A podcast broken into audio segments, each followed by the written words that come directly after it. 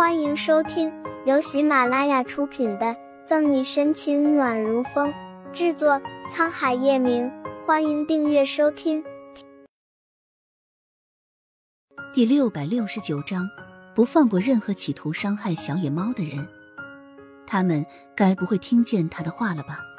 完了完了，脸丢到爪哇国去了。丢就丢吧，反正他也活不长了。死了后，谁还记得这些事？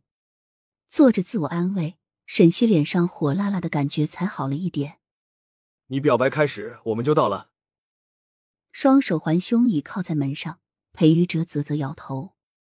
沈西啊，沈西，你平时还好意思说浪荡风流？你看看你刚刚说的话，听得我鸡皮疙瘩都起来了。说着，裴玉哲用手肘杵了杵旁边的穆饶。你说是不是？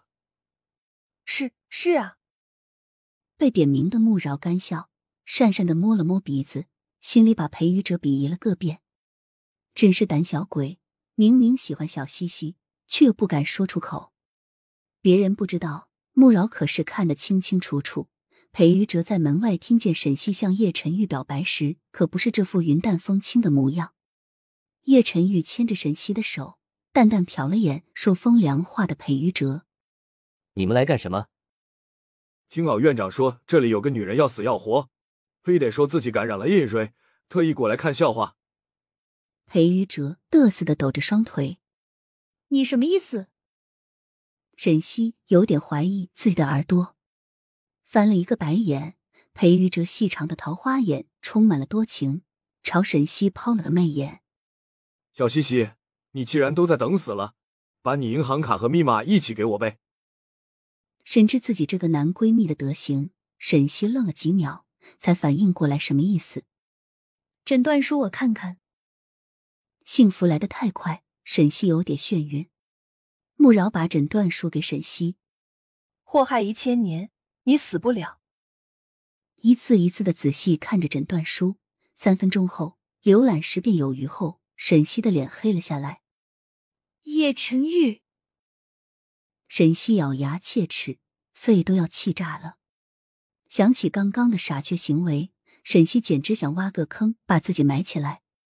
危险系数快要爆表，叶晨玉心道不妙，连忙认错：“呃，你没给我机会说，而且你把鼻涕和眼泪都擦我身上了，我们扯平了。”最后一句话，叶晨玉说的贼没有底气。早知道就不作死。捉弄小野猫了，咯咯咯！沈西活动着手关节，红肿如核桃的眼闪烁着一股无法遏制的火。照你这么说，还是我的错了。如果现在有个地洞的话，沈西会毫不犹豫的跳进去。平生以来，这是他最丢脸的一次。我的错。叶晨玉抚上沈西的脸颊，低头蜻蜓点水的吻了一下。灼灼的目光望着他，对不起，小溪。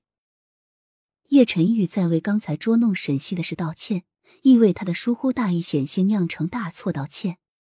他不敢想象，若是他来晚了一步，或者没有发现何医生的阴谋，沈西真的感染了，他会如何？所幸的是，他的小溪好好的，没事。即使如此，他仍然不放过任何企图伤害小野猫的人。小西西，见你没事，我就放心了。我还有一台手术，先走了。脸上的笑快要维持不下去，裴宇哲白大褂衣袖下的手紧紧攥成拳头，青筋暴起。沈西被叶晨玉红眸里若隐若现的寒意和怒火吓到，没有注意裴玉哲的话，后知后觉的想到丝毫不对劲。对了，既然我没有感染 HIV，何医生为什么要骗我？仔细回忆。他和何医生好像近日无冤，远日无仇吧？被忽略的彻底，裴玉哲心如刀割，豁然转身离开。小西西再也不是他一个人的了。